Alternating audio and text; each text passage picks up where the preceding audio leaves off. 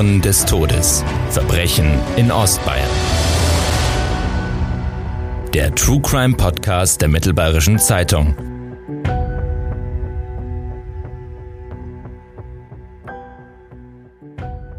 Hallo, liebe Zuhörerinnen und Zuhörer zur ersten Folge von Spuren des Todes im Jahr 2021. Ein gutes, gesundes neues Jahr wünsche ich Ihnen an dieser Stelle und es freut mich wirklich, dass wir mittlerweile so viele treue Hörerinnen und Hörer haben. Danke dafür. Den großen Kriminalfällen in Ostbayern, die oftmals in ganz Deutschland Schlagzeilen gemacht haben, gehen wir in diesem Format nach. Ich heiße André Baumgarten, arbeite als Redakteur bei der Mittelbayerischen und bin als Crime Reporter für das gesamte Verbreitungsgebiet des Medienhauses zuständig. Für die Rekonstruktion dieser für unsere Region beispiellosen Tat habe ich mir natürlich auch wieder Verstärkung geholt. Mit mir in unserem Podcaststudio ist auch dieses Mal meine äußerst geschätzte Kollegin Isolde Stöcker-Gittel. Grüß dich, freut mich sehr, dass du dir wieder die Zeit genommen hast. Hallo André und hallo liebe Hörerinnen und Hörer. Ich wünsche Ihnen auch ein gutes neues Jahr und ja, freuen wir uns wieder auf einen spannenden Kriminalfall heute. Wir widmen uns heute einem Fall, der trotz der verheerenden Folgen mit vier Toten nicht einmal im Ansatz die Aufmerksamkeit erfahren hat, wie ganz ähnliche Taten rund vier Jahre später in Mölln oder noch ein halbes Jahr darauf in Solingen. Gemeinsam ist allen drei Fällen ein und derselbe Hintergrund. Die Täter waren jeweils Neonazis. Anders als in Schleswig-Holstein und Nordrhein-Westfalen tat man sich in Bayern auch mit der Aufarbeitung dieses rechtsextremen Angriffs schwer. Erst 19 Jahre später, 2007, wurde unweit des Tatortes eine Gedenktafel installiert. Zwei weitere Jahre darauf, 21 Jahre nach der Tat, erstmals in einer offiziellen Gedenkstunde an die vier Opfer erinnert. Ja, das macht für mich diesen Fall so ganz besonders, weil eben die Gesellschaft lange nicht akzeptieren wollte, was eigentlich passiert ist in Schwandorf. Es ist eine nasskalte Nacht vom 17. auf den 18. Dezember 1988 minus 5 Grad und immer wieder leichter Schneeregen. Um 1.20 Uhr geht der erste Notruf bei der Polizei ein. Eine Frau hatte Brandgeruch bemerkt und dichten Rauch aus dem nur 80 Meter entfernten Nachbarhaus aufsteigen sehen. Eine andere Frau wird von lauten Hilferufen wach, sieht aus dem Fenster und einige junge Männer weglaufen. Sie glaubt an einen Überfall und ruft ebenfalls die Polizei. Erst danach bemerkt sie den Rauch über dem Dach des Habermeyer-Hauses, aus dem nur wenige Minuten später schon hohe Flammen schlagen.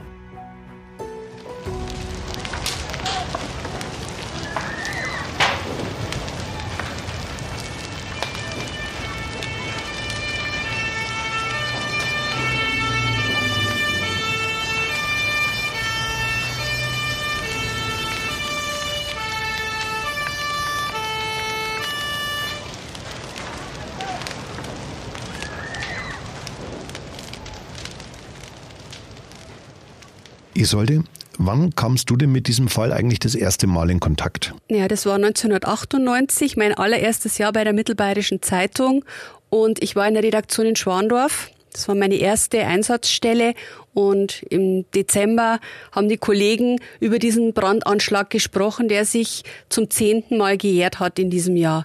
Und ich hatte nie irgendwas von dem Fall gehört und habe mich noch gewundert, weil ich mich eigentlich immer sehr stark für das Thema Rechtsextremismus interessiert habe.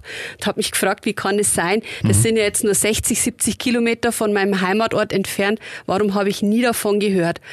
Und ähm, habe dann schon mitbekommen, dass das in Schwandorf überhaupt kein so großes Thema war. Und wir als Redaktion haben beschlossen, wir sprechen mit den Angehörigen der Familie Chan und versuchen mal herauszufinden, wie es denen geht. Und das war Wahnsinn. Die haben uns sofort eingeladen. Wir waren bei denen im Wohnzimmer gesessen. Das war Gastfreundschaft pur. Waren die, die überrascht? Die, die waren tatsächlich völlig überrascht, dass sich jemand mal für ihre Geschichte interessiert. Das war mhm. in zehn Jahren sozusagen das erste Mal, dass, ähm, dass ein Journalist bei ihnen war und gefragt hat, wie geht's Ihnen denn jetzt? Also mhm. was, äh, was fühlen Sie heute? Konnten Sie das aufarbeiten? Sind Sie noch voller Trauer oder äh, geht's Ihnen mittlerweile besser? Das hat die nie jemand gefragt und das war das erste Mal und deswegen ist mir das sehr in Erinnerung geblieben, dieser Besuch. Also ich kann mich an dieses Wohnzimmer erinnern, da war ein Gewusel auch mit den Kindern. Mhm von der Familie und, und es war Wahnsinn. Und, und das blieb mir ganz stark im Gedächtnis und der Fall hat mich auch nie wieder losgelassen seitdem. Nicht der einzige, wie wir wissen. Ja. Das stimmt allerdings. Was weiß man denn heute, also 33 Jahre später, über diese Nacht eigentlich noch alles? Also man hat natürlich diese alten Zeitungsberichte, wo man die Fotos sieht, wie dieses Haus, das sogenannte Habermeier-Haus, da war ja unten ein Elektrogeschäft in dem Gebäude und mehrere Wohnungen darüber, wie das niedergebrannt war, alles rusig schwarz war. Man hat äh, noch die Bilder äh, in den Zeitungen gesehen, wo sie die Särge aus dem Haus holen. Ja. Mit so Seilen sind die durch Fenster raus äh, manövriert worden, damit man die überhaupt bergen konnte. Ähm, ganz, ganz äh, schlimme Bilder einfach. Also man hat gesehen, da ist was ganz, was Schreckliches passiert in dieser Nacht. Und man wusste aber zu Beginn, als das war ein Freitagabend, also in der Nacht zu Samstag brannte es, mhm. man wusste an diesem Samstag überhaupt nicht, was passiert ist ist? War es ein technisch, technischer Defekt? War es eine Brandstiftung oder was war da los? Die Menschen waren entsetzt, die sind an diesem Wochenende zuhauf zu diesem Haus gelaufen und haben sich das angesehen. Mhm. Und das ganze Ausmaß hat sich ja dann binnen zwei, drei Wochen erst gezeigt, was da wirklich dahinter steckte. Mhm. Wie muss man sich das vorstellen? Also diese Brandnacht selbst, das sind sicherlich dramatische Szenen gewesen. Ganz genau. Es war halt schon mitten in der Nacht. Äh, das Feuer ist gegen 0.30 Uhr ausgebrochen und da waren nicht mehr so viele Menschen unterwegs. Aber das Haus ist schon mitten in der Innenstadt von Schwandorf, zwischen Bahnhof und, und so einer Art Einkaufsstraße gelegen. Mhm. Und ähm, auch so Nachtschwärmer sind da natürlich noch vorbeigekommen, ja. die zum Bahnhof wollten oder in irgendeine Kneipe wollten. Und ähm, da gibt's eben den Bericht von vier jungen Männern, die an dem Haus vorbeikamen und sich gewundert haben, warum so Nebel herrscht. Und, und konnten erst diesen Nebel gar nicht zuordnen okay. und, und haben aber dann irgendwie trotzdem äh, bemerkt, da, da ist irgendwas, da könnte ein Feuer sein. Sie haben dann Rauch auch aufsteigen sehen. Und das waren die ersten, die letztlich an dem Haus standen, eine Klinke berührt haben, die war ganz heiß.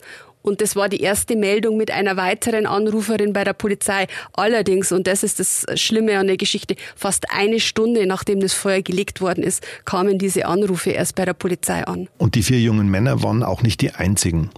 Es gab wirklich eine Vielzahl von zufälligen Zeugen oder eben Nachbarn, die wirklich alles versucht haben, um die Bewohner dieses Hauses noch zu warnen oder in Sicherheit zu bringen. Ganz genau, die haben die Hilfeschrei auch gehört und äh, das waren auch die ersten Meldungen bei der Polizei eben. Man, man, man sieht den Rauch aufsteigen, man, man hört die Hilfeschrei von Menschen und nach diesen Anrufen war die Polizei auch wirklich sehr, sehr schnell mit Feuerwehr Großaufgebot vor Ort. Aber mhm. es hatte eben durch diesen, durch, durch diese Wirkung einer Holztreppe Treppe und dem Luftzug nach oben diese verheerende Wirkung, dass der Fluchtweg versperrt war. Ich glaube, die erst eintreffenden Polizeibeamten haben ihren Dienstwagen mhm. äh, äh, zur Rettung eingesetzt. Genau, die haben eine Familie, die stand auf dem Fenstersims im ersten Stock, da haben die so ein Polizeifahrzeug drunter gefahren, damit die Familie auf das Auto springen oder, oder, oder klettern konnte und so von, von dem Brandherd wegkam. Man hat auch Personen mit Drehleitern aus Fenstern gerettet. Eine Familie mit kleinen Kindern hat hat sich über Dächer geflüchtet. Das mhm. ist so ein ganz großer Gebäudekomplex, wo eben verschiedene Häuser aneinander grenzen mit so einem Innenhof. Und da sind die auf ein anderes Hausdach drauf, von wo sie dann wiederum geborgen werden konnten. Aber eben die Familie Chan und äh, der Bewohner in, in, in so einer Art ähm, Dachzimmer, da gab es so ein kleines ausgebautes Zimmer, in, so ein Spitzboden, genau. Mhm. Der Herr Hübner, die hatten keine Möglichkeit mehr zu entkommen. Nur fünf Minuten nach dem ersten Notruf trafen, wie du gerade schon sagtest, erste Kräfte der Freiwilligen Feuerwehr der großen Kreisstadt Schwandorf am Brandort ein. Insgesamt rücken Ehrenamtliche von vier weiteren Feuerwehren an, um das Großfeuer in der Innenstadt zu löschen. Isolde, du hast in dem Fall selbst sehr intensiv recherchiert, weil er unter anderem auch in deinem Buch auf den Spuren des Todes vorkommt. Wie beschrieben denn die Einsatzkräfte diese Situation damals? Ja, die waren wirklich mit einem riesigen Aufgebot an Kräften da. Die haben auch sofort alle zuständigen Führungskräfte dann auch noch im Laufe der Nacht alarmiert, weil eben klar war, dass möglicherweise Personen in dem Gebäude sind. Also das war sofort klar. Es konnten dann, bei zwei Personen konnte das dann später noch ausgeschlossen werden. Da wusste man, die waren unterwegs. Aber eben die Familie Chan, niemand wusste, wo die Familie Chan ist und niemand wusste, wo der Herr Hübner aus dem äh, Dach, äh, aus der Dachwohnung war. Und ähm, deswegen war dieses Großaufgebot da. Man hat alles versucht. Man hat aber sofort gemerkt, der Zugang ist problematisch. Das Treppenhaus aus Holz hat gebrannt. Man konnte nicht mal so eben rein mhm. und in die Wohnungen. Und das Gebäude war dann eben auch durch diesen Brand einsturzgefährdet, was wiederum die Bergungsarbeiten enorm äh, eben erschwert hat. Und so ähm, war es dann letztlich so, wer ans Fenster sich noch begeben konnte, den hat man gesehen, den konnte man noch in einer irgendeiner Form rausholen, mhm. aber diejenigen, die sich nicht melden konnten, die blieben eben drinnen. Genau. Ins Gebäude können die Retter damals wegen der verheerenden Flammen zunächst gar nicht vordringen. Rund zweieinhalb Stunden nach der Alarmierung entdecken Feuerwehrmänner dann aber durch ein Giebelfenster das erste Opfer. Kurz darauf, beim Öffnen des Daches, ein zweites im schon völlig ausgebrannten Treppenhaus. Wirkliche Gewissheit gibt es aber erst am späten Nachmittag des 18. Dezember. Auch die übrigen Vermissten sind in den Flammen ums Leben gekommen. Bei dem Brand in dem Wohn- und Geschäftshaus in der Schweigerstraße 2 sterben am Ende vier Menschen. Fünf weitere werden verletzt. Osman Can, 50 Jahre alt, und Fatma Can, 44 Jahre alt, deren Sohn Mehmet, 12, und Jürgen Hübner, 41 Jahre alt, können nur noch durch das Zahnschema identifiziert werden. Sie erstickten auf der Flucht vor den Flammen beziehungsweise in ihren Wohnungen an Rauchgasen.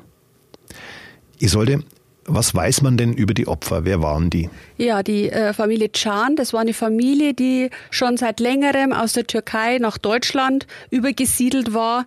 Die, der, der, der Mehmet ist schon in Deutschland geboren. Mhm. Der hatte drei Schwestern, die alle älter waren und ähm, als Kleinkinder nach Deutschland gekommen waren, aber er war so richtig deutsch aufgewachsen und, und dachte auch, so hat's mir seine ältere Schwester später mal erzählt, er dachte auch deutsch. Also das war okay. wirklich so ein Junge, der, der mit einer türkischen Lebensform gar nicht mehr so viel anfangen konnte, weil er eben nie was anderes gesehen hat. Und die Familie fühlte sich auch integriert. Also ich glaube wirklich, die hatten ähm, ein gutes Verhältnis zu den Menschen in Schwandorf, mhm. die gingen einer Arbeit nach, die, ähm, die waren fleißig, die wollten sich einfach ein bisschen Wohlstand aufbauen.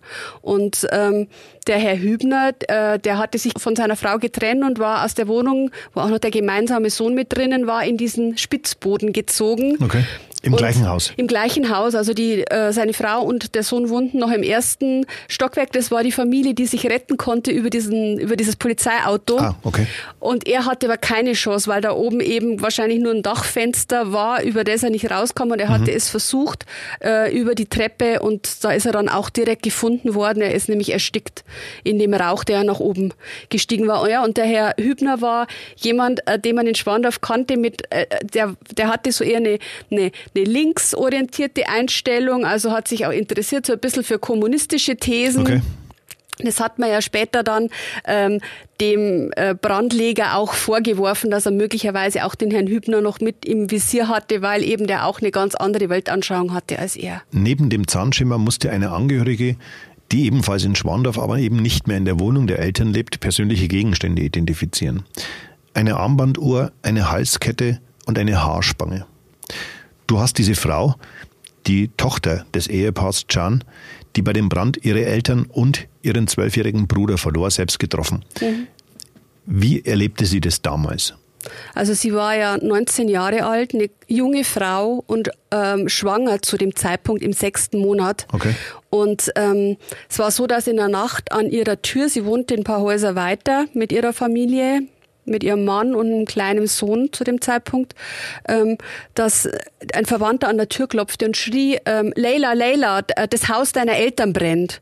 Und sie hat sich schnell was übergeworfen und ist mit raus und, und 300 äh, Meter in etwa sind es, ist mitgelaufen mhm. und stand dann da und sah das Haus in Flammen und sie sah die Leute, die gerettet worden sind, aber sie sah niemand aus ihrer Familie und sie war in Todesangst und hat immer geschrien, hat auch immer wieder gerufen, bitte rettet meine Eltern, rettet meinen kleinen Bruder und niemand wusste aber etwas über den Verbleib. Und es ist für sie bis heute, also jetzt, es sind 32 Jahre später und sie sagt, es ist bis heute so im Dezember Dezember überkommt sie eine Trauer und dann ist es wieder wie damals und sie durchlebt das alles und sie konnte nicht abschließen damit. Und sicherlich hängt es auch damit zusammen, dass man in Schwandorf nicht bereit war, lange Zeit das aufzuarbeiten, was da eigentlich passiert ist. Dazu kommen wir gleich. Ein Indiz für die mögliche Ursache des verheerenden Feuers finden die Ermittler in der unmittelbaren Umgebung. nämlich an der Haustür eines Mehrfamilienhauses unweit des Tatortes. Dort prangt nämlich ein Aufkleber mit den Worten Türkler Disaria, Türken raus. Warum war dieser Aufkleber so früh von Bedeutung? Weil man genau wusste, dass dieser Aufkleber am Tag vorher noch nicht da war. Also man konnte ganz genau sagen, mhm. der Aufkleber stammte aus jener Nacht. Okay. Und deswegen konnte man auch relativ schnell einen Zusammenhang mit dem Feuer herstellen. Und man wusste zwar nicht, dass das möglicherweise von einem und demselben Menschen stammt, dieser Aufkleber und diese Brandstiftung, aber man hat gesehen, da ist jemand mit Hass auf Ausländer unterwegs. Im Übrigen, dieses Haus, wo der Aufkleber war, das ist wiederum das Haus, wo die Tochter der Familie Chan wohnte. Ah, okay. Also ähm, insofern gibt es da auch einen Zusammenhang. Es war jemand, der Häuser gesucht hat, wo türkische Familien und der sich dort sind. auskannte. Und der sich dort auskannte, mhm. ganz genau. Die Brandermittler der Kriminalpolizei und des Landeskriminalamtes, die nach dem Feuer in der Schweigerstraße 2 in Schwandorf eingeschaltet wurden, legten sich relativ bald auf Brandstiftung fest. Nicht zuletzt wegen der Aussagen einer Vielzahl von Zeugen, die in der Nacht von Freitag auf Samstag zu sehr später Stunde nahe des Tatortes unterwegs gewesen sind. Die Zeugin, die als erstes den Notruf wählte, sagte aus, dass sie am Brandort angekommen Feuerschein im Elektrogeschäft im Erdgeschoss wahrgenommen hatte. Dieses ist durch eine sehr dünne Tür mit dem Hausflur direkt verbunden. Wieder ein anderer Zeuge bemerkte beim Drücken der Klingel an der Haustüre ein Krachen dahinter vermutlich das Einstürzen erster durchgebrannter Teile im Inneren des Hauses. Aber es gab natürlich auch einige richtig handfeste Indizien. Das Treppenhaus war nämlich bis zum Dach hinauf vollständig ausgebrannt. Ermittler stellten eine trichterförmige Ausbreitung nach oben fest, du hast vorhin das schon als Kamineffekt bezeichnet. Eine natürliche Brandursache oder auch eine technische Fehlfunktion der Elektroinstallation konnten sie damit schnell ausschließen. Also man hat natürlich dann sofort auch überlegt, ob möglicherweise jemand versucht hat, da sozusagen einen Brand zu legen, um, um an Geld zu kommen, um eine Versicherung zu betrügen. Also man hat natürlich die Hausbesitzer überprüft, die Verhältnisse, wer welche Anteile, durch das, dass das so ein Gebäudekomplex ist, wie das alles zusammenhängt und konnte aber da ähm, nichts finden, was darauf hindeuten würde, dass da jemand sozusagen sich äh, warm saniert hat. Mhm. Ähm, und damit war klar, wenn ein technischer Defekt Endeffekt auszuschließen ist, dann kommt womöglich Brandstiftung in, in Frage. Und ähm, die, das LKA war ja dann am Samstag auch vor Ort mit, mit seinen Experten und die waren sich im Grunde sofort sicher. Und dann ist auch die Maschinerie mit den entsprechenden Überprüfungen auch schnell ähm, angelaufen, weil es war ja klar, es ist ein Haus mit vielen türkischen Familien. Es war nicht nur die Familie Can türkischer Abstammung, sondern da waren ja mehrere Familien ja. im Haus. Und ein, ein, ein rassistischer Hintergrund wurde von Anfang an in Erwägung gezogen. Und letztlich hat man auch diesen Aufkleber eben 300 Meter weiter ähm, in diese Ermittlungsarbeit mit einbezogen und hat gesagt, es könnte ein Zusammenhang bestehen. Der Aufkleber und die Brandnacht, das ist in einem engen zeitlichen Zusammenhang. Und genau deswegen hat sich dann der Stadtschutz ja auch eingeschaltet. Die wirklich umfangreichen Überprüfungen der Kriminalpolizei in der rechten Szene ergaben bis auf eine Person keinerlei Verdachtsmomente, wenn ich mich richtig erinnere, nämlich Josef S. Isolde, wie kamen die Ermittler ihm denn letztlich auf die Spur? Na, das war ein stadtbekannter Neonazi. Also der war wirklich unterwegs und der war auch sofort erkennbar. Seine Gesinnung trug der nach außen. Er war immer unterwegs mit schwarzen Springerstiefeln, schwarzer Kleidung, hatte so ein schwarzes Barett am Kopf und oft einen Baseballschläger mit dabei. Okay. Und da gab es so eine, so eine Szene auch in, in Schwandorf. Da war er der umtriebigste. Also er war derjenige, der eigentlich so eine, so eine Idee verfolgte von einer Art Wehrsportgruppe mhm. in seiner äh, Heimatstadt. Aber seine Kumpels wollten lieber saufen. Die waren zwar auch alle irgendwie rechtsorientiert und haben da die Parolen mitgegrölt, aber von körperlicher Ertüchtigung und von Aufrüsten und so wie er das vorhatte, haben die, wollten die nichts wissen. Und dann haben die sich überworfen auch in dieser, in dieser Clique. Und er war allein unterwegs. Und das wusste eigentlich jeder. Also es hat mir auch mal der frühere Landtagsabgeordnete Franz Schindler, mit dem ich gesprochen habe fürs Buch, erzählt, man wusste das schon, jeder kannte den und man wusste um die Gesinnung, aber niemand hätte ihm sowas zugetraut. Hm. Allerdings, und das muss man erwähnen, gibt es mindestens zwei Aspekte, die in eine ganz andere Richtung gingen. Zumindest weg von Josef S. Eine Aufzeichnung auf dem Anrufbeantworter der Stadt Schwandorf sowie ein wegrasendes Auto, das Zeugen gesehen hatten. Was wurde denn aus diesen Ermittlungen und was steckte da dahinter? Na, es gab natürlich viele Zeugenbeobachtungen, die in den darauffolgenden Tagen bei der Polizei eingingen, unter anderem eben zu einem älteren Modell eines Opel Rekord, der mit äh, rasend schneller Geschwindigkeit in der Innenstadt unterwegs war. Ähm, da hat eben die Zeugin vermutet, vielleicht ist da jemand ganz schnell von dem Brandort davongefahren. Man konnte aber dieses Fahrzeug nicht ermitteln, man konnte auch die, die Insassen nicht ermitteln. Also diese Spur war letztlich nicht weiterzuführen. Und mhm. dann gab es eben noch an diesem Wochenende einen Anruf auf dem Anruf Anrufbeantworter der Stadt Schwandorf. Da hat jemand eine Nachricht hinterlassen und mit ausländischem Akzent gesprochen. Hier ist die Jugend der Schwandorfer. Wir wollen ein Jugendheim. Kümmert euch darum, sonst wird es heiß.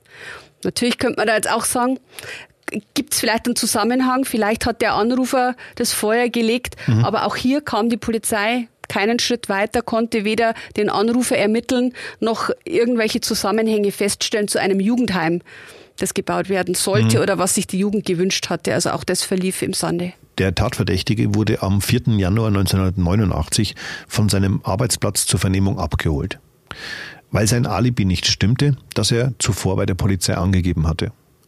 Dann verstrickte er sich mehr und mehr in Widersprüche, weshalb er am Nachmittag vorläufig festgenommen wurde. Letztlich ausschlaggebend war, dass er sich zunehmend hinsichtlich des zeitlichen Ablaufs dieses Abends in Widersprüche verwickelt hatte und nicht genau erklären konnte, warum er da von Zeugen noch gesehen wurde, wo er angeblich schon nicht mehr in der Stadt unterwegs war. Und die Polizei hat ihn schließlich so sehr in die Mangel genommen, dass er ein Geständnis abgelegt hat, dass er gestanden hat, ja, ich war an dem Abend noch in dem Haus und ich habe gezündelt. Und ähm, mit diesem Geständnis, das er dann allerdings erst am nächsten Morgen abgelegt hat, also er hat eine Nacht drüber geschlafen, er war in Gewahrsam genommen worden, hat eine Nacht drüber geschlafen und dann gleich am nächsten Morgen tatsächlich, als man ihn geholt hat zur Vernehmung, alles gestanden. Und die Polizei äh, war schon erleichtert, äh, man hatte die Tat geklärt, aber so leicht war es dann doch noch nicht mit der Aufklärung. Aber was sagte er denn genau aus? Also wie lief denn dieser Tatabend ab? Ja, er war unterwegs unterwegs in der Stadt und hatte diesen Aufkleber geklebt. Das hat er relativ früh gestanden an dieses Wohnhaus, Türken raus und hat sich überlegt, was, was könnte ich jetzt noch machen? Und er ist eben dann nach Hause gelaufen in, der, in dem Gedanken, er, er möchte diese Nacht noch Türken ärgern. Und hat sich Zündhölzer geholt. Das Lindenviertel, wo er zu Hause war, ist ungefähr so 700 Meter von dem Brandort entfernt. Da lief er hin, lief wieder zurück und es fiel ihm ein, ja, in dem Habermeierhaus wohnen viele ausländische Mitbürger. Mhm. Und Später hat er dann behauptet, er wollte eigentlich Mülltonnen anzünden und er ist, hat aber dann die Tür geöffnet. Eine dieser Türen, das ist ja wie gesagt ein großer Gebäudekomplex und äh, hat mit einem Zündholz äh, sich orientiert, hat das angezündet und hat gesehen, da liegt Packpapier, da liegen Kartonagen im hinteren Bereich des Eingangs und äh, er hat drei Zündhölzer genommen und hat das Ganze in Brand gesteckt. Und der Brand hat sich rasend schnell entzündet. Was hat er gemacht? Er hat gesehen, das, das Feuer entzündet sich, hat die Haustür zugemacht und ist nach Hause gelaufen und hat sich ins Bett gelegt. Also er hat sich wirklich in aller Seelenruhe schlafen gelegt, während die Menschen in der Schweigerstraße 2 mhm. um ihr Leben mhm. kämpfen. Mhm. So ist es. Also er hat ja dann danach gesagt, er wollte ja nur zündeln. Er hat ja niemals äh, so etwas im Kopf gehabt, dass er so ein Feuer entzünden würde, sondern er wollte halt einfach ein, ein, bisschen, ein bisschen Ärger machen. Das mhm. war alles. Ja, der äh, ähm, damalige Ermittlungsbeamte, mit dem ich gesprochen habe, auch fürs Buch, der hat mir berichtet, er, es war ein, ein junger Mann vor ihm gesessen, der nicht unsympathisch war und der auch nach diesen Schilderungen äh, sowas wie Reue gezeigt hatte und, und, und eben auch beteuert hat, er, dieses Ausmaß, das hatte er nicht kommen sehen, er hatte das so nicht erwartet. Und man hat es ihm zunächst auch abgenommen, aber danach ähm, war auch der Kripo-Beamte sehr enttäuscht, weil eben das Geständnis nicht lange Bestand hatte. Das ist richtig, denn Josef S. widerrief sein Geständnis. Als er am 9. Januar 1989 mit den Ermittlern für eine Tatortrekonstruktion im Brandhaus ist. Da will er plötzlich das erste Mal hier gewesen sein und auch nie irgendetwas angezündet haben. Die Polizei habe, Zitat, Psychoterror ausgeübt, weshalb er ihnen eine Story aufgetischt und allerlei Fakten für mehr Glaubwürdigkeit erfunden habe. Warum der plötzliche Sinneswandel, Isolde? Also es heißt, dass ihm ein Mithäftling in der JVA zugeflüstert hatte, ähm, die können dir nichts beweisen.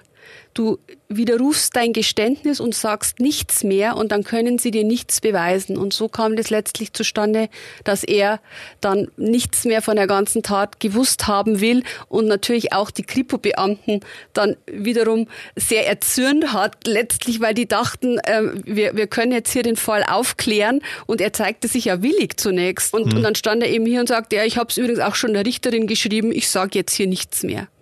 Und damit war natürlich der Fall bei weitem noch nicht aufgeklärt und ja. es musste weiter ermittelt werden. Ja. Und ich glaube, er hat es den Kripo-Beamten sogar ganz offen gesagt, dass ihm ein Mithäftling dazu geraten hat, oder? Da bin ich mir jetzt nicht mehr so ganz sicher, aber ich, also soweit ich mich noch an, an, an das, was ich darüber gelesen habe, erinnern kann, ja, also er, ich glaube, er hat sogar eingeräumt und gesagt, also der, das war dieser Tipp oder zumindest hat es dann bei Gericht eingeräumt, also irgendwann kam das dann schon mit diesem Tipp, den er erhalten hatte. Ja was am Ende für ihn aber nichts mehr ändert, denn sein Geständnis ist mit dem Tatortbefund und auch dem Ermittlungsergebnis identisch. Ich sollte, was waren denn die so belastenden Indizien? Na, da ist natürlich zum einen seine Gesinnung, die ja bekannt war und eben dieser Aufkleber, der an der Tür äh, geklebt war und die, das er auch eingeräumt hatte. Aber dann waren viele Dinge, die er in seinem Geständnis ja erzählt hatte, mhm. die zeitlichen Abläufe, die sich deckten mit anderen Zeugenaussagen, wann, wann er im Bett war und wann sein Vater dann von der Arbeit nach Hause gekommen ist. Ähm, der konnte das bestätigen, ja, dann ja. zu dem Zeitpunkt war er im Haus. Dann konnte er ganz genau beschreiben, wie die Tür aussah von diesem Habermeierhaus, diese Eingangstür. Okay. Die Beschreibung war so detailliert, dass man eben sagen konnte, der musste die Haustür gesehen haben, sonst hätte er die Details nicht gewusst. Auch zu dem Packpapier, wie genau er erzählt hat, wo die Kartonagen waren und, und das Papier in welcher Ecke des Hauses das mhm. gelagert war. Das konnte er sonst nicht wissen. Täterwissen. Das war Täterwissen eindeutig. Und man fand natürlich dann auch in, in der Wohnung seiner Familie die Zündholzschachtel genau dort, wo er in seinem Geständnis gesagt hatte, dass er sie abgelegt hat. Mhm da hat er halt einfach viel zu viel erzählt, was ihm ja am Ende, Gott sei Dank, zum Verhängnis geworden ist. Was war Josef S. denn eigentlich für ein Typ? Ja, ich hatte ja schon gesagt, er war sehr auffällig. Er ähm, trug seine Gesinnung nach außen. Er, er war ähm, in so einem Freundeskreis auch von, von äh, jungen Skinheads unterwegs. Er lief viel mit Baseballschläger eben durch die Gegend, habe es schon erwähnt. Da gab es auch mal einen Vorfall mit einem äh, behinderten jungen Mann, den er da tätlich angegriffen haben soll. Da gab es eben auch schon Ermittlungsverfahren gegen ihn. Okay. Er ähm, war vor allem auch in diesen ganzen politischen Netzwerken sehr aktiv. Er hat ähm, die FAP war damals so eine Partei, die später verboten worden ist, eine faschistische Partei. Äh, okay. Er, er hat sich da sehr bemüht, Kontakte herzustellen, war auch auf Treffen von, von rechtsnationalen ähm, Gesinnten, ähm, unter anderem mal bei so einem Deutschland-Treffen äh, anzutreffen. In seinem Zimmer fand man sehr viele Schriften auch. Und er, ähm, er sollte so, er wollte so ein bisschen so eine, so eine Jugendarbeit betreiben. Also das war ihm so eine Idee von ihm. Er, er macht die Jugendarbeit, er gewinnt äh, junge Menschen für, für rechtsextremes Gedankengut ja. Und hat da eben auch so Propagandamaterial gehortet in seinem Zimmer und eben, ähm, wie ich es ja vorhin äh, schon erwähnt hatte, er wollte eine Wehrsportgruppe äh, gründen, so richtig mit, mit Ertüchtigung und so weiter, aber seine Kumpels wollten das eben nicht. Mhm. Ja, und ansonsten war er ein Lehrling, er hat in der Autolackiererei eine Lehre absolviert, war zu dem Zeitpunkt äh, der Tat im dritten Lehrjahr, war dort an angesehen. Also er, er hat sein, seine Ausbildung gut absolviert. Es war ein kluger Junge, also so, so hat man ihn beschrieben. Aber er war eben schon von Teenager-Tagen an ähm, sehr ausländerfeindlich orientiert und, und, und ähm, entsprechend auch motiviert, da äh, für Unruhe zu sorgen. Und er kam, also seine Familie ist so ein typischer äh, Arbeiter, er kam aus einem Arbeiterumfeld und vielleicht war da auch so eine Unzufriedenheit, mhm. man weiß es ja nicht, die er dann eben auf Ausländer projiziert hat. Im April 1990 wird Josef S. dann der Prozess gemacht. Das Landgericht Amberg verurteilt den Rechtsextremisten zu zwölfeinhalb Jahren Haft wegen besonders schwerer Brandstiftung mit vierfacher Todesfolge. Leila Kelecioglu, die Tochter und Schwester der bei dem Feigenbrandanschlag getöteten Familie Can, sitzt ihm im Gericht gegenüber. Sie hat dir gegenüber den Prozess mal sehr plastisch beschrieben, oder Isolde? Ja, es, also sie hat ihm erzählt, dass es sehr schwer auszuhalten war, ihn zu sehen, wie teilnahmslos er das Ganze auch verfolgt hat. Und sie hat ihn irgendwann mal, als er vorgeführt wurde von den Wachtmeistern, auf dem Gang oder auf dem Weg in den Gerichtssaal abgefangen und hat sich ihm in den Weg gestellt und war wirklich ganz nah mit ihrem Gesicht an seinem Gesicht und hat ihm entgegengebrüllt, warum hast du meinen Bruder getötet? Gemeldet und er hat ihr aber keine Antwort gegeben. Wie viel hielt sich der Angeklagte denn im Verfahren allgemein? Ja, also er hielt den Blicken stand, er war ruhig, er sagte nichts, er hat nur zu Beginn des Prozesses einmal ausgeführt, er werde nichts sagen, das war's dann. Er war nüchtern, also weder aufgeregt noch sonderlich nervös ähm, und wirkte fast schon wie so ein, so ein so ein Held. Also er, er, er kam auch wieder in der entsprechenden Montur, schwarz gekleidet, mhm. wie üblich und und ähm, und wie so eine wie jemand, der eben zeigt, ich habe es jetzt getan und ähm, traut euch auch so in etwa muss man sich den den Auftritt vorstellen und vermutlich waren ja auch eine Menge Leute in der Szene, die damals ja noch nicht so groß war, die gesagt haben, oh, da ist da sitzt unser Held, der hat sich jetzt mal getraut und äh, hat den äh, Türken hier in der Stadt mal ordentlich Feuer gemacht. Wie gingen denn die Angehörigen mit dem Urteil um? Ja, es war für die Angehörigen sehr, sehr schwer zu ertragen. Es, es ist ja einfach so, es sind vier Menschen gestorben in dem Feuer, das vorsätzlich gelegt worden ist. Und es kam aber noch nicht mal eine Mordanklage zustande. Es wurde ja nur wegen besonders schwerer Brandstiftung angeklagt. Mhm. Und das war das, was die Familie einfach verletzt hat, was sie nicht verstehen konnten. Warum ist das kein Mord? Er, er hat eine ganze Familie ausgelöscht und sitzt nur wegen der Zündelei letztendlich äh, auf der Anklagebank. Und ähm, deswegen haben sie versucht, eben auch über den Bundesgerichtshof da noch etwas auszurichten, dass äh, das Urteil überprüft wird. Aber ebenso hat auch der Josef S. versucht, das Urteil anzufechten und es sei äh, fahrlässig gewesen. Genau, er, und beteuert, er habe nicht äh, vorsätzlich gehandelt, sondern ja. fahrlässig. Wie ging das aus vom Bundesgerichtshof? Weder noch, also es bekam keine der Seiten recht, äh, sondern das Urteil hielt dem Ganzen stand. Es blieb so, wie es die Amberger Richter entschieden hatten. Mhm.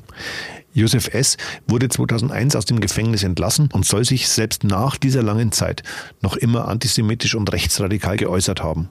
Stimmt das? Ja, ein Journalist hat ja danach zu Josef S. recherchiert und hat herausgefunden, dass er einem Neonazi-Magazin ein Interview gegeben hat und da noch seine, nochmal seine verqueren äh, Theorien weiter verbreitet hat, wie er sich seine Welt vorstellt, in der hm. er leben möchte. Und damit ist klar, das, das Interview kam aus dem Gefängnis raus, das war in der Zeit, als er noch eingesessen hat, okay. ähm, dass er sich in, in der Haft nicht verändert hat. Was wurde aus dem Täter? Das ist eine gute Frage. Ich weiß es nicht genau. Ich habe versucht, äh, das rauszufinden und habe mich auch ähm, beim Verfassungsschutz äh, nach ihm erkundigt mhm. und habe aber da nur eine, eine sehr, sehr rudimentäre Auskunft erhalten, dass er wohl nicht in einer Führungsebene in, in den äh, Kreisen unterwegs ist und man deswegen mir auch keine Auskunft näher dazu geben kann, weil damit sozusagen das Auskunftsrecht mir gegenüber äh, weniger viel äh, bedeutet als äh, sein Anspruch eben ähm, darauf, dass sie mir das nicht sagen. Hm. Und damit habe ich jetzt also keine Informationen, aber es ist davon auszugehen, dass er in der Szene unterwegs ist. Wo hat man denn die letzten Spuren von ihm gesehen oder gefunden? Also was ich gehört habe, ähm, ist er in, im Osten Deutschlands. Da ist ja auch durchaus eine, eine große äh, rechtsextremistische Szene verortet, dass er sich da irgendwo ähm, dazu gesellt hat. Aber ob das stimmt oder ob das nur Gerüchte sind, das kann ich nicht sagen. Aber ich habe es von verschiedenen Seiten gehört und ich, äh, insofern denke ich, äh, da wird was dran sein. Aber der Staatsschutz wird ihn ja dann sicherlich immer noch im Visier also haben. Ich denke, dass er, dass er ähm, im Visier ist. Ähm, dazu habe ich eben keine Auskunft erhalten. Ähm, aber man wusste schon, als ich äh, nach dem Namen gefragt hat, von wem ich spreche. Insofern denke okay. ich, man weiß es. Das ist nicht das Einzige, was diesen Fall aus dem Jahr 1988 so besonders macht. Und auch nicht nur wegen der hohen Aktualität und der leider immer noch wachsenden Gesellschaftsfähigkeit solchen Gedankengutes. Wie Schwandorf und die Politiker vor Ort mit diesem Verbrechen umgegangen sind, darüber kann man heute eigentlich nur den Kopf schütteln. Denn es dauerte fast zwei Jahrzehnte, bis dieser abscheulichen Tat offiziell gedacht wird. Ja, das ist glaube ich, das wirklich Schlimme an diesem Fall, dass, dass man versucht hat, das aus dem Gedächtnis zu drängen. Also es, es war noch nicht die Zeit, 1988 war noch nicht die Zeit, wo man sich damit auseinandersetzen konnte oder wollte. Das sei mal dahingestellt. Der damalige Oberbürgermeister ist längst verstorben, aber der hatte da ein Riesenproblem damit, dass seine Stadt als, als brauner Sumpf äh, wahrgenommen werden könnte. Und, okay. und man hat alles dafür getan, das möglichst nicht so breit in die Öffentlichkeit zu tragen, sondern eben diesen, diesen Brandanschlag mehr oder weniger dem Vergessen, dem Vergessen anheimwerden zu lassen. Und, ähm, und deswegen wollte man keinen Ort haben, an dem gedacht werden konnte. Und genau das ist es ja, äh, was die Tochter, die Leila, mir gegenüber immer wieder gesagt hat. Sie, sie hatte das ertragen, aber sie hat nie verstehen können, warum sich die Stadt so schwer tut, damit äh, ihren Eltern einfach zu gedenken und und, und das anzuerkennen, dass sie Opfer eines Anschlags geworden sind. Und das äh, wollte man so nicht. Also wenn ich mich recht erinnere, die CSU geführte Stadtspitze stimmt damals sogar viermal gegen einen Gedenkstein am Ort des Geschehens, oder? Genau, 94, 98, 99 und 2001 gab es die Anträge und äh, es gab damals eine ganz umtriebige grünen äh, Stadträtin und auch äh, Landtagsabgeordnete, die Irene Maria Sturm, man kennt vielleicht ihre Tochter, die Anna Maria Sturm, mhm. das ist eine bekannte Schauspielerin und die Mutter war sehr engagiert, war aus der WAA-Widerstandsbewegung ähm, sehr bekannt in Schwandorf und die hat sich dafür eingesetzt. Die hatte auch einen Steinmetz beauftragt. Es gab diesen Stein, diesen Gedenkstein gab es ja. zu der Zeit schon. Und sie hat immer wieder versucht, mit ihren Anträgen äh, diesen Stein vor dem Haus aufstellen zu dürfen. Und man hat ihr das verwehrt über viele Jahre. Man wollte nichts Sichtbares in dieser Stadt, das auf diesen Anschlag hinweist. Und es gibt noch einige Aussagen, die einen schon sprachlos machen. Zitat, wo fängt das an und wo hört das auf? So wird Uwe Kast zitiert, später selbst OB-Kandidat, der aber über einen privaten Finanzskandal stolpert und im Gefängnis landet.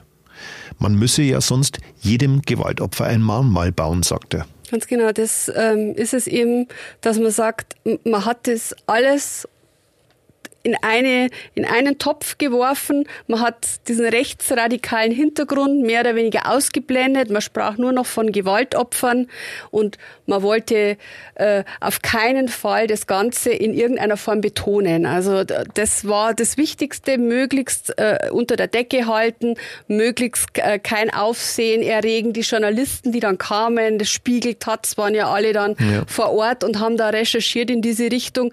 Die hat man dann bei, bei Kaffeebesuchen zugeschwallt. Gibt, die Geschichten gibt es noch im Netz zu lesen, ja. wo es dann irgendwelche Sahnehörnchen zu essen gab und man denen da die, die Geschichten erzählt hat, warum das alles ähm, gar nicht, nicht, so schlimm sei. Gar nicht so schlimm ist und warum das für Schwandorf schlimm wäre, wenn man das jetzt als Anschlag äh, hinstellen würde. Aber Sie hatten durchaus Erfolg mit dieser Strategie. Ja, durchaus. Also es gab ja dann einen Ministerpräsidenten Edmund Stoiber in Bayern, der Anfang der 90er Jahre, als eben dann Mölln, Solingen, Rostock-Lichtenhagen all diese rechtsradikalen Anschläge waren, gesagt hat, er sei froh, dass in Bayern noch kein solcher Anschlag stattgefunden hatte. Und damit weiß man jetzt, 1988 in Schwandorf war in Vergessenheit geraten. Der Stoiber hat letztlich öffentlich gelogen oder er wusste es tatsächlich nicht, dass es diesen Anschlag gab. Gehen wir mal von zweiterem aus.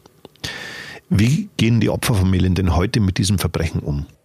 Ja, die Familie äh, von Leila, äh, die lebt nach wie vor in Schwandorf. Ihre Kinder sind mittlerweile erwachsen. Sie hat Enkelkinder. Sie ist nicht mehr in der Innenstadt, sondern sie ist ins Umland gezogen. Aber sie sagt, für sie ist Schwandorf Heimat. Also sie möchte auch nicht wegziehen.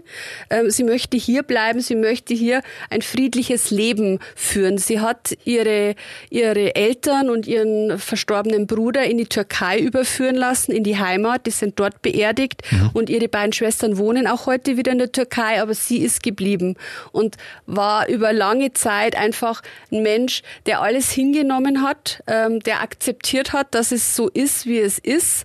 Und und erst jetzt in den letzten Jahren einfach auch erfahren hat, eine Anteilnahme. Also Schwandorf hat sich völlig verändert. Man, man geht heute ganz anders ja. mit diesem Anschlag um. Es gibt eine Gedenkkultur, es gibt jährlich ein, ein öffentliches Gedenken an die Familie, es gibt einen Gedenkstein, es gibt eine Gedenktafel. Es hat sich sehr, sehr viel getan und es ist natürlich der neuen Stadtspitze zu verdanken, die, die dann einfach plötzlich offen auch für das Thema war und gesagt, wir, es, es, es ist eigentlich nicht richtig, so etwas äh, einfach vergessen zu lassen. Und äh, ja, und das tut einfach der Leila gut, dass man jetzt auch sieht, was ihr widerfahren ist. Wobei ich tatsächlich glaube, dass es möglicherweise eher eine gesellschaftspolitische Entwicklung war, dass diese Wahrnehmung ja. zugelassen werden Natürlich. muss mittlerweile. Natürlich, aber Schwandorf hat eben heute auch wieder eine Szene. Das darf man ja auch nicht verschweigen. Schwandorf und Kam ist so in der Oberpfalz äh, durchaus mit, mit die stärkste äh, Neonazi-Szene und, und schon allein deshalb ist es wichtig, solche Taten nicht in Vergessenheit geraten zu lassen. Das stimmt. Isolde, ganz herzlichen Dank für deine spannenden Ausführungen zu diesem Kriminalfall. Es war mir wieder einmal eine Ehre. Sehr, sehr gern. Liebe Hörerinnen und Hörer, wenn Sie übrigens Hinweise oder Kritik, Anregungen und natürlich gern auch Lob für uns haben, dann schreiben Sie mir gern direkt eine E-Mail an Spuren des Todes in einem Wort at mittelbayerische.de. Und Sie können im Player Ihres Vertrauens gerne eine positive Bewertung abgeben oder den Podcast Ihren Freunden und Bekannten weiterempfehlen. Das würde mich wirklich sehr freuen. Wir sind damit schon wieder am Ende. Ganz lieben Dank fürs Reinhören, liebe Zuhörerinnen und Zuhörer. Die nächste Folge Spuren des Todes mit einem wieder sehr spannenden Fall erscheint in der zweiten Februarwoche. Vielleicht hören wir uns dann ja wieder.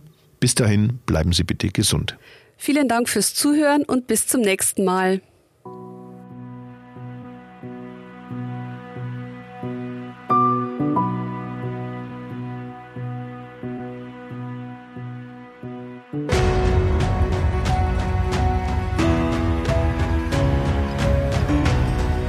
Spuren des Todes. Verbrechen in Ostbayern. Der True Crime Podcast der Mittelbayerischen Zeitung.